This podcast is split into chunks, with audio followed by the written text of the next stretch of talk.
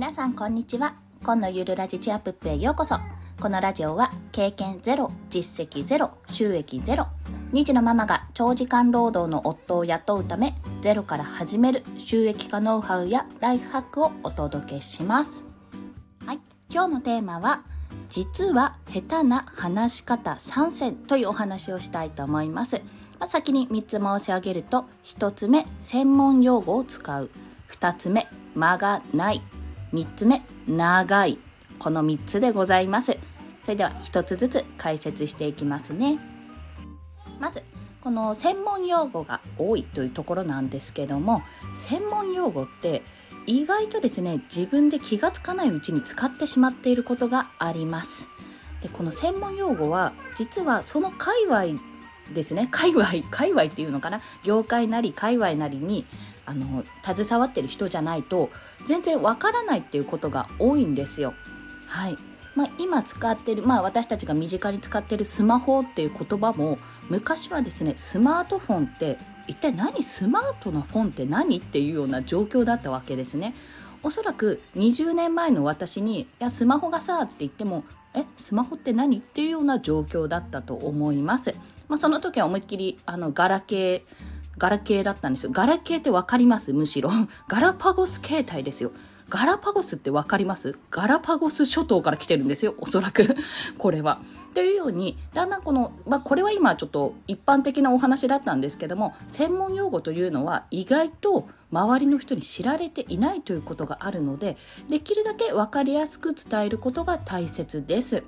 まあ、そのどれが専門用語でどれが専門用語じゃないのかっていう線引きというのが難しいとは思うんですけども、まあ、そこはね一旦調べてみてどこまで知られてるか、まあ、ニュースで流れてることは基本的に一般レベルでわかる情報ですよね。まあ、そうテレビでね流してるものがええこの言葉何？って思われたら意味ないですからねそこは。情報のね番組として意味がないので。なので、まあ、そういった世間一般で見られてるようなものを見るとあどういう言葉かなってどういう言葉が専門用語でこれはセーフかな？これはアウトかな？っていうのが分かりますので是非一度確認してみてください。で2つ目ですが間がないです。これねものすごく胸が痛い、まあ、次の長いも胸が痛いんですけども間がないっていうのはまあそうですね早口言葉のイメージですね私特に興奮するとこの傾向にあるんですけどもうん今例を出して言いたいところなんですがまあ、そうですね。好きなことをじゃあこれからお話ししましょうか、えー、私の好きなことやっぱりですね娘が可愛くて可愛くて仕方ないんです。もう娘がどんどん成長していく姿がですねもうただ伸びるだけじゃなくて体もしっかりしてきてでも顔はねくるくるくるくるって何ですかね。クリックリなお目目でプリプリのほっぺでですねもう愛おしくて可愛く可愛らしくて仕方がないんですよ。っていうように今ものすごい噛みましたけど間がないってこういうことなんですよね。結構畳みかけるような印象を受けてしまうんですよ。で畳みかける印象ってなんかあの うーんあまり言い方良くないんですけどもセールスの押し売りとかでよくこれこれこれこれこれこれどうですか奥さんっていうようなことでああじゃあ買いますっていうようになりがちじゃないですか。このように、まあ、相手をこう強制的に引きつけるというかあの、まあ、うんいいまた言い方悪いんですけどもこう先導していくようなやり方よし、ついてこい俺についてこいこれからこうだっていうようなやり方だったら、まあ、ああ、じゃあなんか、なんとなくそうかもって言ってこう乗ってくれるとは思うんですけども、話の内容は全く入ってきません。なんとなく勢いに押されているっていうような状況になってしまいます。なのでやっぱりあなたがあなたがというか、まあ、私もなんですけども皆さんがですねこう相手に何かを伝えたいこれを伝えたいんだって思うのであれば間を大切に使ってみてください。はい、で最後3つ目なんですけども長い、うん、胸が痛いこれは長いっていうのは要はまとまってないってことなんですよね。本当に伝えたければシンプルに一言で伝わる言葉もあるんですよ。それは皆さんもご存知の通りキャッチコピーってよくあるじゃないですか。キャッチコピーってそんな一文でなんかすごく想像できるしすごく胸にくる。あなんか伝わったって思う言葉ありますよね。であとは歌詞とかもやっぱりそうですよね。詩詩詩です。詩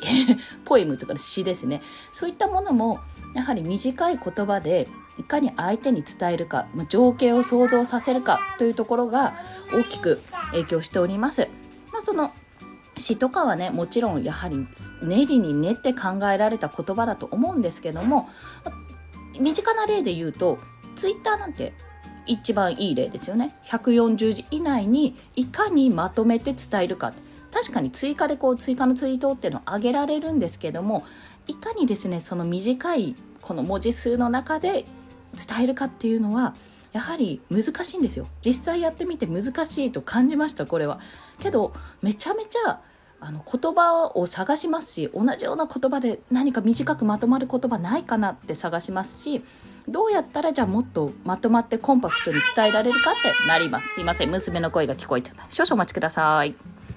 失礼しました。娘の声が途中で切れたような形になってきました。はい。で、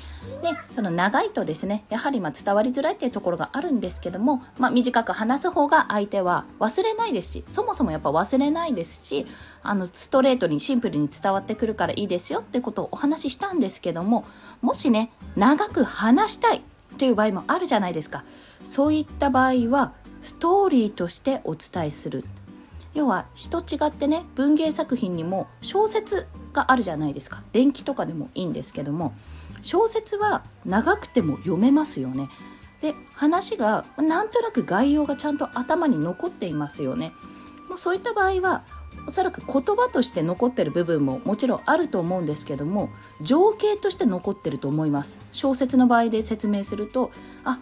そういえばこの前読んだ小説は、まあ、主人公の女の子がいてその子が男の子と出会って、まあ、出会ったところは確か学校だったかなって言って隣のクラスの子だったんだけどっていうような形で文章としては覚えてなくてもストーリーの流れ情景あこういうことを話していたなこういうシーンがあったなっていう記憶に残ります。ということなのでもし長く話したいのであればストーリーストーリー調にするっていうのも変なんですけどもちゃんとストーリーを持ってお話しすると言葉は残らないかもしれないけど情景として記憶に残りやすくなります。はい。いかがでしたでしょうか？こちらですね。あの裏テーマということで何が裏テーマなんだって思った方はいらっしゃるかもしれませんがもしかするとお気づきの方もいらっしゃるかな？これですね。実はあのボイスブロガー周平さんボイシーのパーソナリティでおなじみですね。周平さんが実はオンラインサロンで今度の配信もうすでに配信された内容なんですけども今度の配信はこの原稿を使ってお話ししますということで原稿をシェアしてくれたんですね。そのシェアした原稿を元にお話ししています。まあ、そのシェアされた原稿どんなもんじゃいって思ったかもしれないんですけどももうすっごいさっぱり。すっごいさっぱりなんですよ。それこそツイッターに載せられるくらいさっぱりした内容なので140字ないと思います。で、まあ、実際にねあの周平さんの放送も聞いた上でお話ししている部分はあるんですがもうここは私が思う内容をほぼほぼ詰め込んであとはあここ良かったなって思うところも取り込んでお話ししてみましたいかがでしたでしょうか、ね、こちら実はそのオンラインサロン上、まあ、通称 P ラボっていうんですけども P ラボのメンバー間で同じ台本を使ってあのそれぞれのチャンネルで放送するという回があります。これ徐々に徐々に今増えていってるんですけども、まあ、現段階で出ている回を私の概要欄リンクに載せますしなおかつあの周平さんの、まあ、元ネタというか周平さんのボイシーのこちら内容も載せさせていただきますね。今、いただきますって言いたかったんですけど、なんか、ますねってなってしまったんです。変な語尾になってしまった。はい。いかがでしたでしょうか？で、こちらですね、あ、すごい大切なこと言い忘れてしまいました。実は下手な話し方3選ということで、まあ、専門用語を使う間がない長いという3つをお話ししたと思います。こちら一概にですね音声配信だけではなくてやっぱり普段の会話ですね話すことってもう日常的に行われることなので普段の会話からこちら実践できることなのでぜひお試ししてお試しして試していただきたいと思います、ね、マインドとして重要なことこれ言うの忘れた。ただ一つ聞き手が主人公であること。何かを伝えたいなら聞き手がどう思うかってことですね。聞き手の立場になって伝えなくてはいけないというところです。これはもうあの会話というよりどちらかというと音声配信寄りのマインドなんですけどもやはり一方的にこうやって話してる分相手がどういうふうに思ったらあの聞けるだろうか聞きやすいだろうかまあ、心地よいだろうか時間をそうやってね時間を使って嬉しいだろうかっていうことを考えることでやはり自然とあの自分のこう行動に身についてくるんですよね。やっぱりこれじゃあ伝わりづらかったかな。あこういうふうに話した方がいいのかな。こういう言い方をした方がいいのかなということにつながると思います。思いますというかつながりますです。言い切りますここは。はい。すいません。長くなってしまった。はい。で、最後に合わせて聞きたいということで、先ほど言った、この同じ台本で、それぞれパーソナリティが話すとどういう違いが出るのかというところを、あの、それぞれリンク貼るので、ぜひ聞き比べていただきたいのと、あと、そんな面白いことをやっている P ラボですね。こちら、ポッドキャストラボ、通称 P ラボとなっております。音声配信に特化したオンラインサロンで、まあ、先ほども申し上げたボイシーパーソナリティでおなじみのボイスブロガー周平さん主催によるオンラインサロンでございます。ぜひ興味がある方覗いてみてくださいね。そんなお知らせでございました。はい。それでは今日もお聴きくださりありがとうございました。コンでした。ではまた。